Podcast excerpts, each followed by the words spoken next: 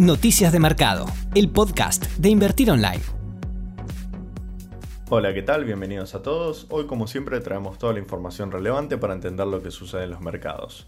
En el plano internacional vamos a hablar sobre las negociaciones en Estados Unidos por un nuevo paquete de estímulos para atender las urgencias derivadas del coronavirus y también traemos novedades corporativas sobre Apple, Biogen, Hasbro y Avery Dennison. En el plano local vamos a hablar sobre información que afecta a empresas energéticas del país y también a IPF y actualizamos las últimas novedades respecto a la negociación de la deuda, tanto bajo ley local como internacional.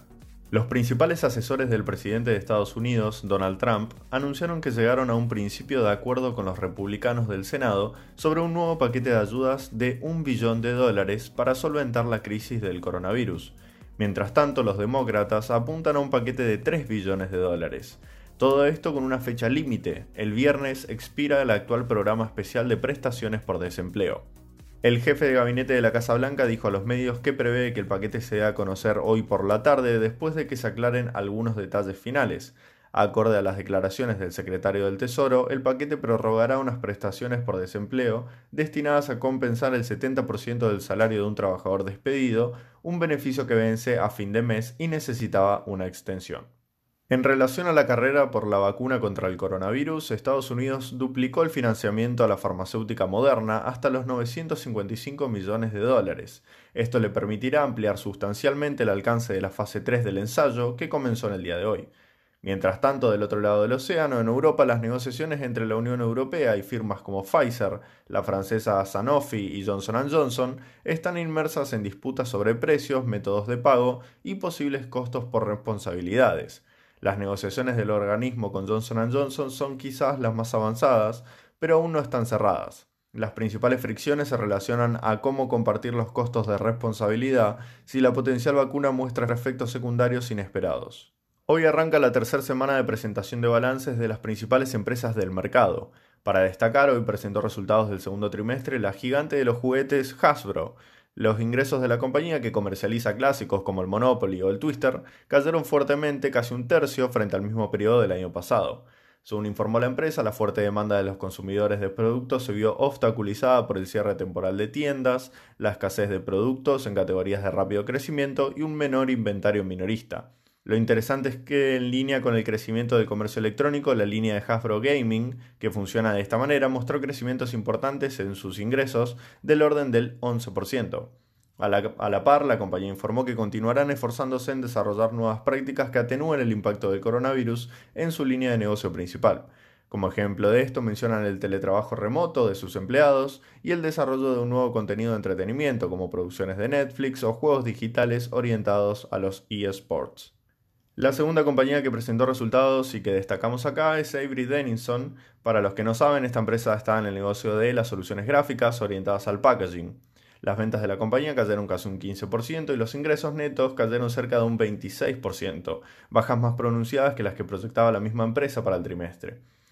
Hoy la cotización de sus acciones cae un 4%, no solo por estos malos resultados, sino porque proyecta caídas aún mayores en la demanda de sus productos de cara al tercer trimestre del año. Las acciones de Apple suben más de un 2% en la jornada de hoy, luego de que los analistas de JP Morgan subieran el precio objetivo de la acción hasta los 425 dólares, desde los 365 dólares, a pesar de haberla removido de su lista de seguimiento o Focus List. Además, le mantuvieron la categoría de Overweight, es decir, que recomiendan destinar una participación mayor para esta acción dentro del portafolio de inversión. De cara al tercer trimestre, los analistas confían en la diversidad de servicios que ofrece la compañía, aunque destacaron que el potencial de crecimiento es para un horizonte de largo plazo, mientras que en el corto plazo proyectan una suba limitada para este activo. Apple reporta sus resultados del segundo trimestre al cierre de la jornada del jueves de esta semana. Por otro lado, de la mano del sector de salud, las acciones de la farmacéutica Biogen registran subas en torno al 5% en el día de hoy, luego de que Morgan Stanley eleve la calificación de inversión a overweight desde underweight, es decir, que, como en el caso de Apple, recomiendan aumentar la participación para este, esta acción dentro del portafolio. Esta mejora en la recomendación es producto de los resultados prometedores de la droga que la farmacéutica se encuentra desarrollando para el tratamiento contra el Alzheimer. En cuanto a la información corporativa local, un par de noticias. Intendentes bonaerenses se reunieron con la intención de firmar un documento que congele las tarifas eléctricas hasta el 2022. Está especialmente enfocada en Edenor y Edesur, las dos distribuidoras del conurbano bonaerense.